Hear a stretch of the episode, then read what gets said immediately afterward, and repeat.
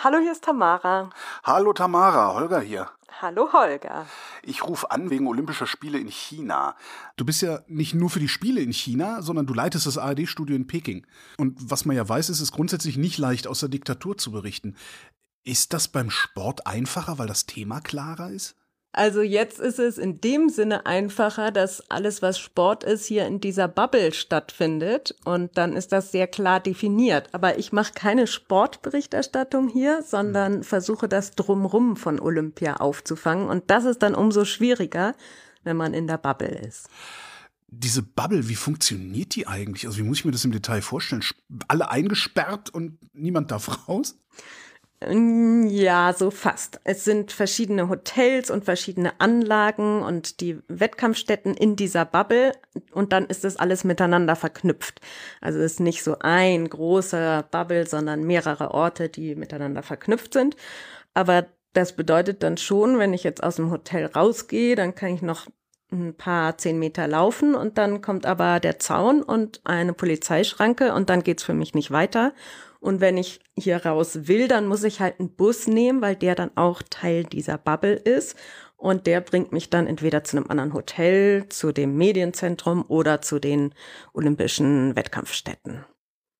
Und wenn ich hier aus der Bubble raus will und wieder nach Hause in mein Pekinger Zuhause will, dann müsste ich halt drei Wochen in Quarantäne. Insofern habe ich beschlossen, dass ich dann erstmal Urlaub in Deutschland mache. Dann brauche ich nicht in Quarantäne. Wie berichtet man innerhalb einer solchen Bubble vom Olympia drumherum? Weil das findet doch nicht nur an den Sportstätten statt, sondern, weiß ich nicht, auch in der Innenstadt im Zweifelsfall, oder? Ja, sehr gute Frage. Ja, ähm, ja, also ein Glück sind wir zwei Korrespondenten. Insofern ist Daniel Satra im Studio in Peking im normalen Leben und ich in der Bubble. Es ist aber halt so, dass dann schon eben viel der Berichterstattung halt hier in der Bubble ist. Die ARD hat ein kleines Studio und dann bin ich halt hier öfter auch im Studio und das macht dann schon viel aus, weil ich halt dann das Wissen von meiner Korrespondentenzeit jetzt in die Sendung bringen kann. Das ist das eine und das andere ist, dass es halt eh wahnsinnig schwer ist, gerade jetzt zu Zeiten von Olympia Sachen zu recherchieren, weil während Olympia gerade die kritischen Bereiche noch viel doller abgeriegelt sind. Also alles, was jetzt so Tibet, Xinjiang und Dissidenten sind. Worüber kannst du denn überhaupt berichten in dieser Bubble? Also zum einen wie restriktiv das ist. Also eben, dass wir tatsächlich hier mit keinen normalen Chinesen in Kontakt kommen und die Chinesen, die in der Bubble sind, äh, wie die dürfen nichts sagen, wie sehr die sich schützen vor uns, das finde ich auch einen interessanten Faktor, weil eben halt Covid für China einfach noch was ganz anderes ist. Und das andere ist, dass ich vor allem über Skype Interviews geführt habe mit Menschen außerhalb der Bubble, um halt eben in Erfahrung zu bringen, wie geht es jetzt halt Menschenrechtsaktivisten, eben mit einem zum Beispiel, der halt jetzt wegen Olympia im Hausarrest sitzt oder auch mit jemandem, der versucht, alle Informationen ranzubekommen, wie es jetzt den Leuten in Xinjiang geht, wie es den ehemaligen Fackelträgern geht, die 2008 ähm, als Uigure die Fackel getragen haben. All solche Sachen, das sind ja eher Sachen, die kann man eh nur vom Schreibtisch aus machen. Ihr trefft keine normalen Chinesen? Wen trefft ihr denn dann? Also, naja, wir treffen halt die Freiwilligen oder die sogenannten Freiwilligen, die hier arbeiten, ganz viele Studenten und so weiter. Und dann halt Sicherheitspersonal. Aber ansonsten ist es eben das Ziel, dass diese Bubble uns vor dem normalen chinesischen Leben fernhält, damit, also die Begründung ist, damit wir nicht Covid ins Land tragen. Das ist die offizielle Begründung. Was ist die inoffizielle? Es ist halt für die chinesische Regierung auch einfach wahnsinnig praktisch, dass wir halt hier in dieser Bubble sind, beziehungsweise vor allem die ganzen angereisten Journalisten Gerade jetzt in einer Zeit, wo es in China extrem wenig westliche Journalisten gibt, weil vielen das Visum äh, weggenommen wurde oder weil sie aus Sicherheitsbedenken ausgereist sind. Und jetzt sind halt mal viele Journal Journalisten im Land. Und dann dürfen sie aber halt nur in dieser Bubble sein und haben keine Möglichkeit, sei es nach Xinjiang zu reisen, sei es ähm, in die innere Mongolei oder ähnliches, wo eben ähm, viele der Menschen sind, die halt unterdrückt werden, weil sie nicht dem hiesigen Nationalismus nachkommen. Ist Olympia eigentlich Teil eurer normalen Akkreditierung oder musstet ihr da nochmal gesondert beantragen? Wir mussten gesondert beantragen, dass wir halt hier in diese Bubble kommen und dann ist es ja auch einfach beim IOC eine Beantragung. Also das ist dann ja nicht China letztendlich, die das entscheiden, sondern das IOC. Du hast eben gesagt, du triffst die sogenannten Freiwilligen. Was ist daran so genannt? Was sind das wirklich für Leute? Das ist halt so schwierig in China, ne? Dadurch, dass hm, wenn jemand von einer Regierungsstelle gefragt wird, ob er irgendwas macht, dann hat er eigentlich wenig Chancen, Nein zu sagen. Und die jetzt hier arbeiten, also zum Beispiel so helfen, die Busstation zu finden und all diese kleinen Sachen, die müssen halt danach drei Wochen in Quarantäne. Also ich finde das jetzt nicht so einen wahnsinnig tollen Job. Wenn man die fragt, oder ich habe sie ja dann auch öfter gefragt und dann sagen sie, nein, it's like once in a lifetime, das ist halt einmalig, das kann man nur einmal im Leben machen und darum finden sie das jetzt toll. Ja, aber eben, ich finde halt generell, wenn eine Regierungsstelle jemanden fragt und dann gibt es halt wenig Chancen, Nein zu sagen. Darum habe ich Schwierigkeiten, wirklich von Freiwilligen zu sprechen. Steffen Wurzel erzählte mir neulich, es würden eigentlich immer Aufpasser hinter ihm herlaufen, selbst wenn er privat unterwegs ist. Ist das bei euch auch so? Also draußen vermutlich ja, in der Bubble? Ich habe das Gefühl, dass wir in der Bubble weniger beobachtet werden. Mein Gefühl ist, dass die Regierung zum einen davon ausgeht, dass das meiste Sportberichterstattung ist und weil wir halt hier keine Leute treffen können, die der Regierung irgendwie schaden können. Und darum habe ich zumindest jetzt in der Bubble nicht bemerkt, dass mir Aufpasser hinterherlaufen. Hm, die Schutzmaßnahmen, die du eben angesprochen hattest, wie sehen die aus? Wir haben jeden Tag einen PCR-Test und müssen immer mit FFP2-Maske rumlaufen. Eigentlich sind wir angehalten, dass wenn wir nicht arbeiten, dass wir dann in unserem Hotelzimmer sind, aber das wird nicht so strikt überwacht. Beim Essen in, sind immer so äh, Aufsteller zwischen uns, die wir nicht wegnehmen dürfen. Aber andererseits ist es dann auch so unlogisch, dass dann in der Bar halt alle Leute ohne Maske, ohne Schutzaufsteller äh, auf den Tischen sitzen. Ähm, insofern ist es jetzt nicht so ganz streng überwacht. Aber so beim Essen ist es schon so, wenn, als wir dann mal die, diese Aufsteller auf den Tisch wegnehmen wollten, dann kam jedes Mal jemand und hat gesagt, das geht nicht, weil hier gibt es Kameras und die Regierung guckt und darum dürfen wir das nicht wegtun. Das war deren Begründung. Es ist so ein Foto über Twitter geflogen, die Tage von einem Barkeeper, der in, einem Vollschutz, also in so einem Hazmat-Anzug gestanden hat und Drinks gemischt hat. Gibt's den wirklich? Ja, also ich habe mich schon fast dran gewöhnt. Es ist tatsächlich so, dass im Hotel, in den Bars, im Restaurant sind alle oder alles Personal immer im Ganzkörperschutzanzug. In der Bar abends auch bis drei Uhr nachts.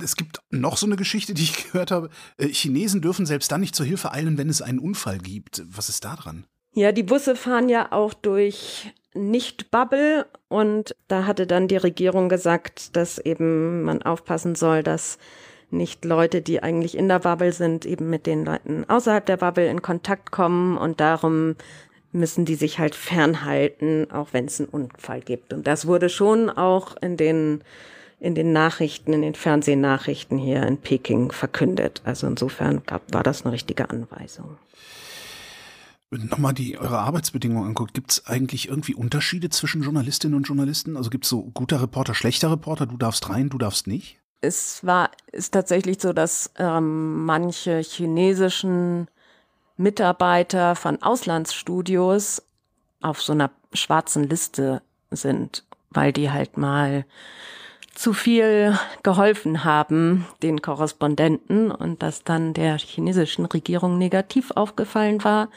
und die haben keine Akkreditierung bekommen, um in die Bubble zu kommen.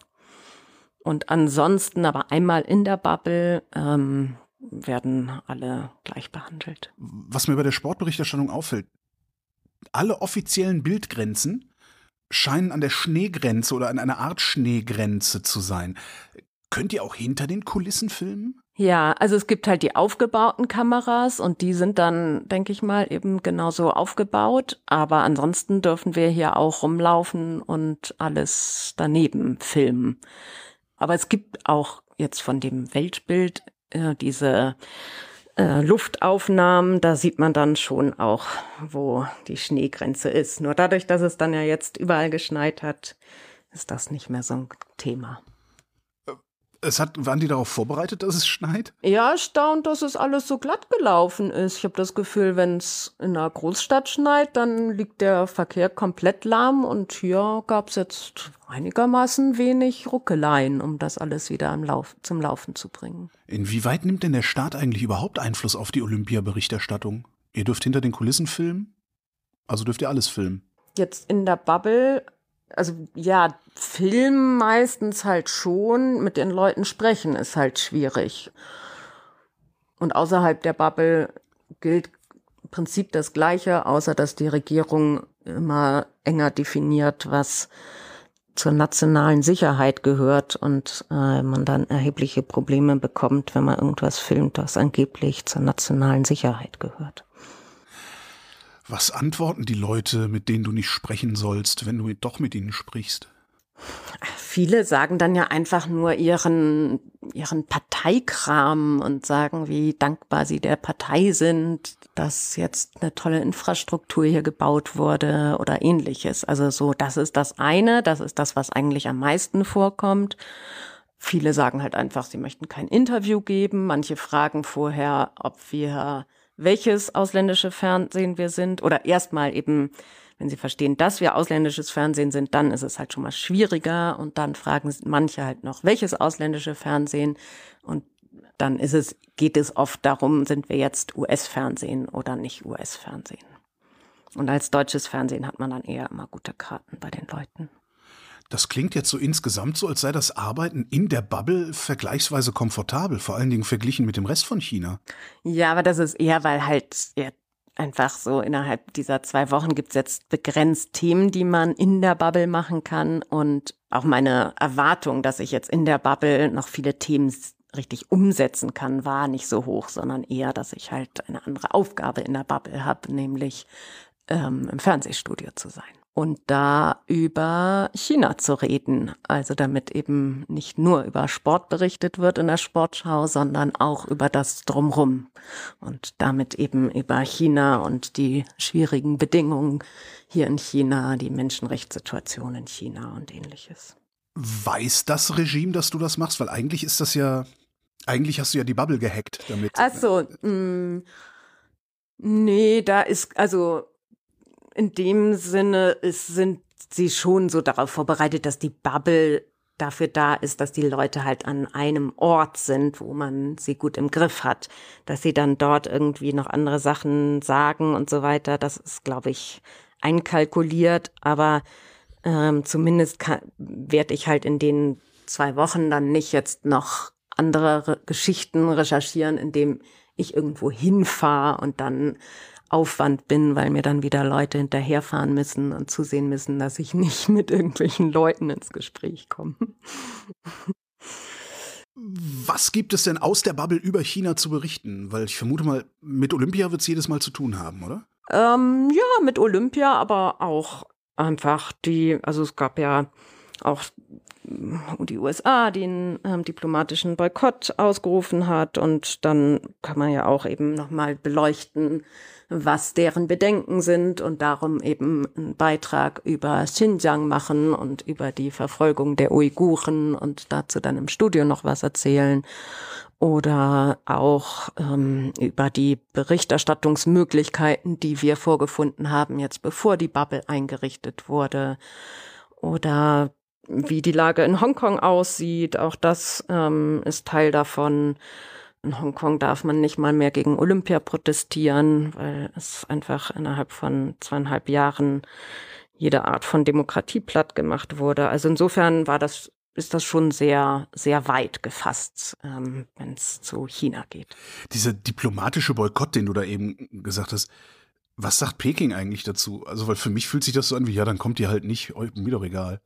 Peking hat gedroht und ähm, gesagt, dass die Länder die Konsequenzen spüren werden und wie oft wird das eben so umgedreht? Also quasi insgesamt ist oft so das Narrativ, ähm, die anderen westlichen Länder gönnen uns nicht den Erfolg und darum wollen sie nicht kommen. Ähm, so, das ist so das klassische Narrativ und da wurde es dann auch ähm, eingepflegt. Dabei ist Boykott vielleicht gar keine schlechte Idee. Also bei den Spielen von 2008 hatten ja alle noch gedacht, das bringt jetzt den Geist des Liberalismus nach China. Das Gegenteil war der Fall. Hätten diese Spiele überhaupt noch in China stattfinden dürfen? Ich finde nicht. Ich finde, das IOC hätte halt klare Regeln haben müssen, wo Spiele ausgetragen werden können und da würde dann Rechtsstaatlichkeit, Meinungs- und Pressefreiheit zu gehören und dann wäre China eben kein Ort, wo diese Spiele ausgetragen werden können. Das IOC redet sich ja raus und sagt so, äh, wir können nicht alle politischen Probleme der Welt lösen, was ja niemand jemals vom IOC verlangt hat. Wird sich daran jetzt noch irgendwas ändern oder bleiben die jetzt auf diesem Trip, weil jetzt ist auch egal? Also jetzt für Peking 2022 ja, aber es ist ja schon merkwürdig, dass es jetzt für die nächsten Spiele eben doch neue Grundlagen gibt, dass Menschenrechte eingehalten werden müssen, aber das ist dann ein Regelwerk, was halt erst nach Peking äh, in Kraft tritt. Und früher wurde es ja auch anders gehandhabt. 2008 hat ja der IOC-Präsident Rogge damals auch sich dafür eingesetzt, dass Journalisten hier freier berichten können und hat davon gesprochen, dass eben die positive Kraft von Olympia ins Land sich entfalten soll und meinte damit auch Menschenrechte. Und das traut sich ja jetzt der derzeitige IOC-Präsident Bach gar nicht. Der nimmt ja gar nicht das Wort Menschenrechte und China zusammen in den Mund. Warum eigentlich nicht?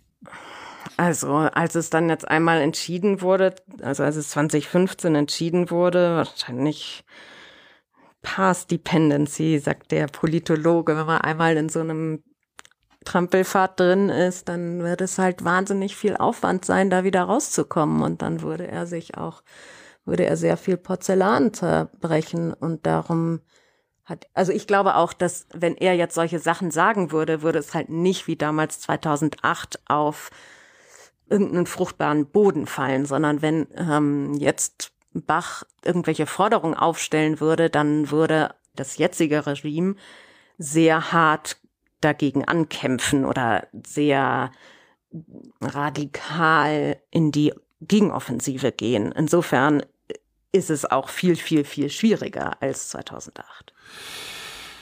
2008 sollte äh, zumindest den Geist der Menschenrechte nach China tragen. Jetzt äh, sind wir schon wieder da. Die Welt ist schon wieder in China. Nach 2008 haben sie dann irgendwann mit dem Völkermord an den Uiguren angefangen. Denkst du, der Liberalismus hat trotzdem äh, einen Samen säen können in China?